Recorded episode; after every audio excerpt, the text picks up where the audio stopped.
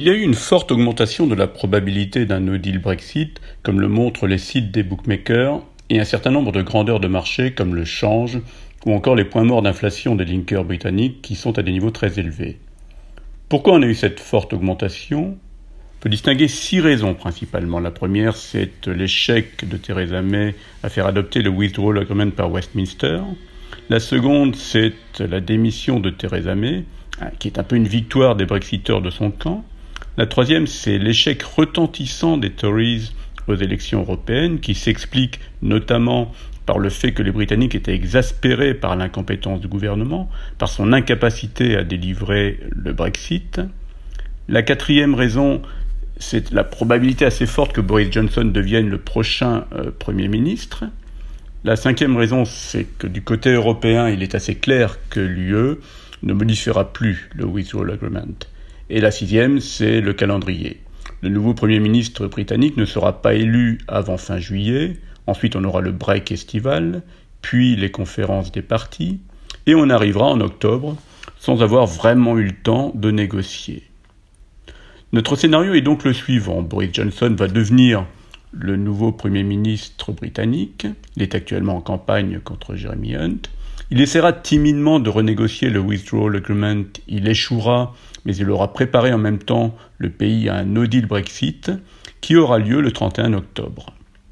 Alors préparer le pays, ça veut dire quoi? Ça veut dire mettre en place des plans de continuité. Dans le système financier, mettre en place des équivalences.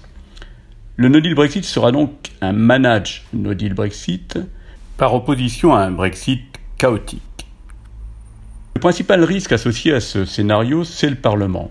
Le Parlement peut faire tomber le gouvernement de deux manières différentes, soit par des élections anticipées, ce qui requiert une majorité des deux tiers, soit par un vote de défiance, qui requiert une majorité simple.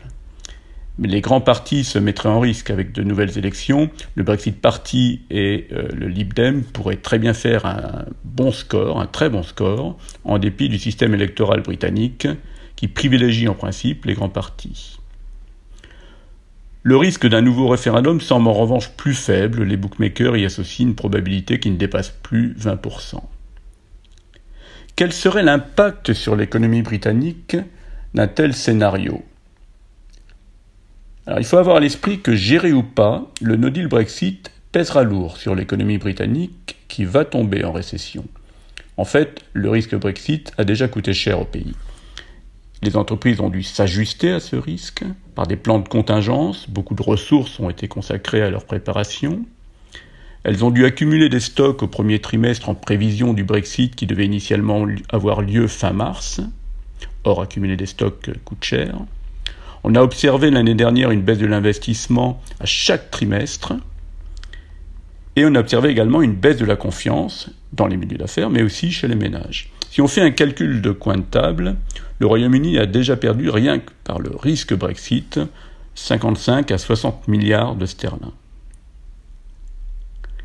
Un manage no deal Brexit fin octobre signifierait un recul du PIB trois trimestres consécutifs à partir du dernier trimestre de cette année. En glissement annuel, on aurait un recul du PIB du premier au quatrième trimestre de l'année prochaine, et la perte de richesse par rapport à une trajectoire de croissance même modérée, disons de 1,5% l'an à partir de maintenant, serait de l'ordre de 130-140 milliards euh, d'ici à la fin de l'année prochaine. Les principales explications de la baisse du PIB sont bien sûr les exportations nettes, puisque le Royaume-Uni a la bonne idée de dresser des barrières entre lui et son principal partenaire euh, commercial, mais aussi l'investissement, à cause de la baisse de la demande intérieure et le flou total quant aux relations futures entre le Royaume-Uni et l'UE. On peut quand même penser que le Royaume-Uni finira par conclure un accord commercial avec euh, l'UE. La consommation baissera avec la baisse des salaires réels, la hausse du taux d'épargne ou encore la baisse des crédits à la consommation. La seule bonne nouvelle serait que le gouvernement pourra utiliser le budget à des fins contracycliques, puisqu'il a réussi à réduire assez significativement le déficit budgétaire au cours des dernières années, au prix, il est vrai, de coupes dans les dépenses sociales très importantes. Le change pourrait être aussi utilisé comme levier de croissance, avec bien sûr la limite de l'inflation. Euh, si l'inflation monte trop, l'arme du change deviendrait contre-productive. Quelle serait la politique monétaire de la Banque d'Angleterre en cas de no deal Brexit? La Banque d'Angleterre a fait, comme tout le monde, des études d'impact des différents scénarios de no deal Brexit. Dans le cas d'un disorderly Brexit, le choc pourrait être, selon elle, plus important que la crise de 2008. Nous n'anticipons pas, comme on l'a dit, un, disorderly Brexit, mais un managed no deal Brexit. Et dans ce scénario, le taux de base retournerait à 0,25%. Il devrait baisser rapidement, une fois en décembre et une fois en mars. La Banque d'Angleterre ne devrait pas utiliser le quantitative easing si le recul du PIB n'est pas plus violent que ce que nous anticipons. Le quantitative easing est un outil exceptionnel, mais le recul de la croissance lié à un manage no deal Brexit ne le serait pas dans son ampleur. Donc en conclusion, on va vraisemblablement vers un no deal Brexit et Boris Johnson devrait être le futur Premier ministre.